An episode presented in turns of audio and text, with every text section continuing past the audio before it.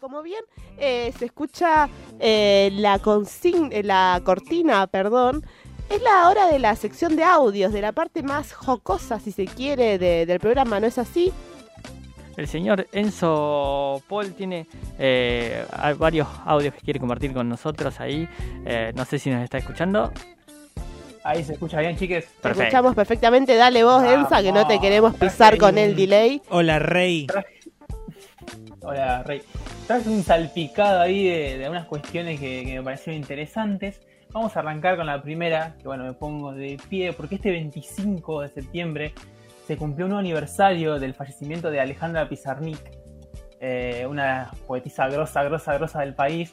Eh, yo muy, muy, fan de ella, realmente. Y bueno, la verdad que estuve pensando, digo, ¿cómo puedo brindarle un homenaje? ¿Viste? Porque la foto compartida como está un poco quemada, la frase, el bot de Twitter, dije, "Mm, no sé. Y buscando ahí encontré un material de archivo que me pareció increíble, que es un poema leído por, la, por ella misma, digamos, su voz.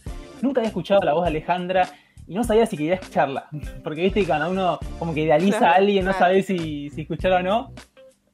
Así dije, pero dije, no, qué, buena manera y qué, qué material archivo interesante como para conocer también la voz de, la gran Alejandra Pizarnik. Así que eh, lo vamos a escuchar y después comentamos un poquito eh, eso. Si puede ser, Harry. El poema se abre. Esa es tu fuerza. Yo en la prosa de tu libro, en el barco de los muertos, entre volúmenes huecos mi cuerpo grafía a otro páramo, descargando letras, huesos, huecos. El poema se abre. Esa es tu fuerza.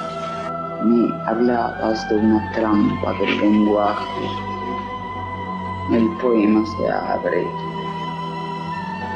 Estos muertos son niños, señalando las palabras. Estos muertos son niños. Te da como otra perspectiva, ¿viste? No la quería bajar. La música No. dramática ya lo hizo por mí igual. La- el, la- el sonido ambiente, la música, todo. Yo igual quiero decir, para nada me imaginaba una voz dulce de Pizarnik. Para nada, me imaginaba exactamente esta voz. sí, a- acorde a lo que escribía, digamos. Claramente. Bueno, este poema, eh, es súper profundo, no es de ella, es de un amigo de ella, de Arthur Carrera, que se llama Escrito con un litógrafo. Y bueno, eh, se hizo amiga Alejandra y ella accedió a grabar. Y es el único registro de su voz que hay así, leyendo poesía. Estuve buscando y es lo encontré también. Pero bueno, te da una perspectiva distinta, conocer la voz de Alejandra. Bueno, quería traerlo como para brindarle un pequeño homenaje a una de las mejores escritoras para mí que, que ha tenido el país. Absolutamente aquí, amor eterno a la querida Alejandra, desde todos los puntos de vista absolutos. Pero tenemos más audios, más audios. Espero que no sean tan, eh, tan depre, porque mira, no llovió, pero al borde. Sí, tal cual. Bueno, vamos a cambiar, vamos a subirla un poquito. Eh, porque la semana eh, pasada se dio la, la marcha global por el cambio climático. Y bueno, siempre bueno resaltar la creatividad de la gente y los temas. Así que si podemos ver uno que dice algo así como, como marcha, Estamos buscando los audios en el vivo. audio, claro, sí, cuando no enumerar los audios. Lo tenemos, lo tenemos. Esto es radio en vivo. soluciones. Cambiemos este sistema ya.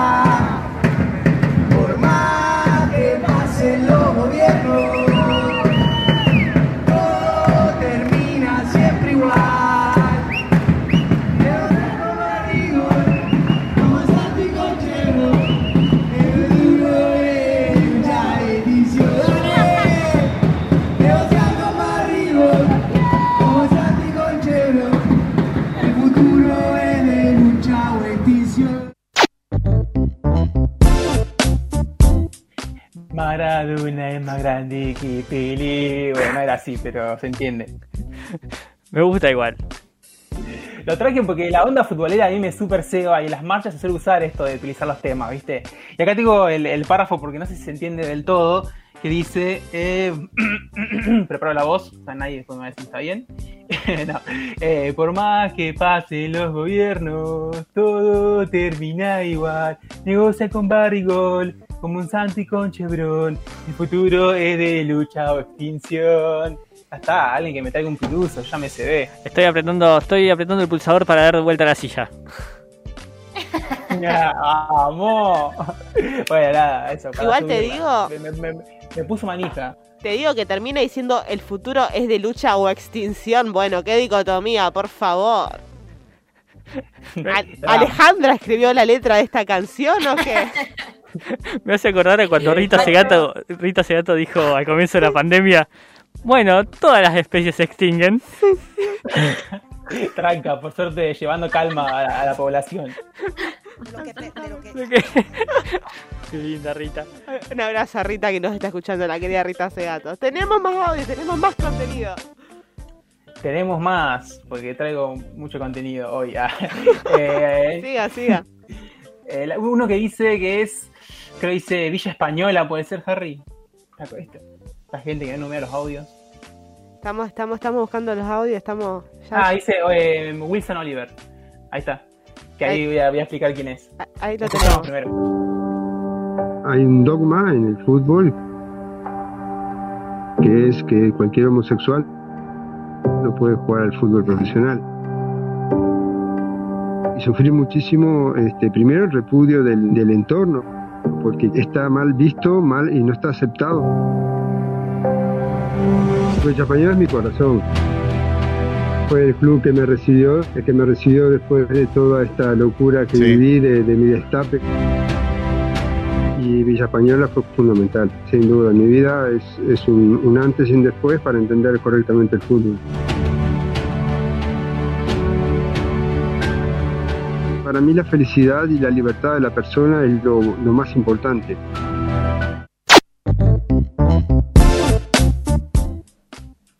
Bueno, aquel que escuchaban justamente es Wilson Oliver, que fue eh, un jugador uruguayo de los años 80, que bueno, eh, él en una entrevista 2005 contó que era homosexual justamente y cómo le había repercutido eso en su carrera, ¿no? Como jugando en Nacional en ese momento, eh, de a poco lo fueron relegando, de a poco lo fueron eh, poniendo palo en las ruedas para que no siga su carrera y bueno, también encontró este club llamado eh, Villa Española que un poco que, que lo, adoptó, lo, lo trató de otra manera o tuvo otro apoyo, ¿no? Y también jugó un determinado, también pasó por, por Argentina eh, en otros clubes eh, más del ascenso, ¿no? Pero me parecía importante, eh, esta campaña salió justamente de- del club Villa Española, que lo tenían como en el mes de la diversidad, justamente para eh, pelear en contra de la homofobia. Y había también un tema en el fútbol que sigue siendo bastante, eh, bastante tabú, si quiere, ¿no? Esta cosa de que no se puede hablar de la, de la homosexualidad. De hecho, no sé, no sé si se acuerdan ustedes, eh, el alemán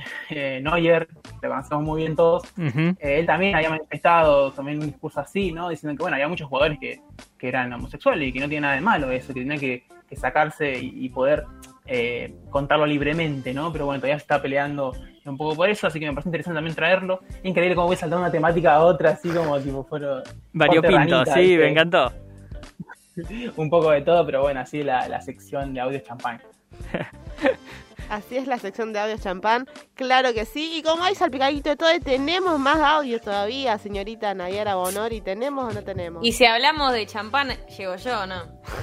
Se presenta sola. Alcohol. Se presenta sola. No, vamos a, bueno, vamos a seguir hablando la misma línea de fútbol y también de todo lo que significan los tabúes dentro del fútbol.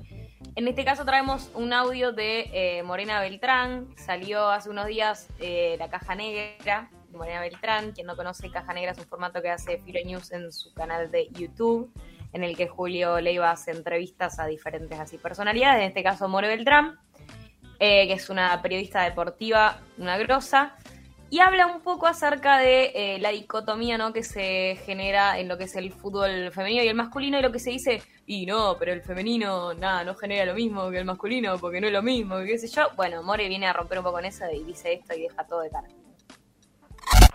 Em, recién hablabas del tema del fútbol femenino, ¿no? Las veces que hemos entrevistado acá a jugadoras, es como que hay gente que dice, bueno, ¿por qué se quejan de que cobran lo que cobran si no generan lo que lo mismo que genera el fútbol masculino?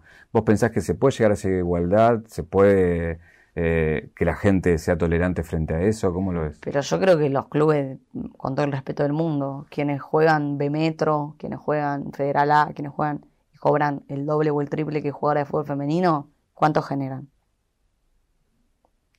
No sé, o sea, me parece que hay, hay cuestiones que son excusas, también hay, hay, eh, hay quizás cada vez por suerte más, más inversores, pero nada, yo creo que, que- creo que es tiempo.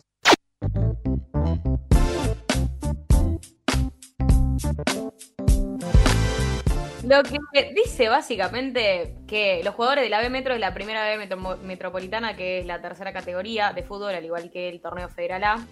Que es lo que dice quién los conoce, o sea, dale, déjame joder, no genera lo mismo que genera el fútbol en sí o los clubes que nosotros conocemos, entonces no va por ahí, sino que es una cuestión también de, de género y que también, bueno, nada, recién ahora empezó ¿no? a, a televisarse y todo lo que implica también ese proceso, pero un poco a, nada, echar por tierra esos discursos que, que no son de esa manera realmente.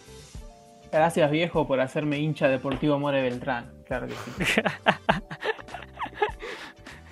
Fue buena el caja... No lo vi el caja negra de More Beltrán. ¿Piola? Eh, sí, sí, a mí me gustó.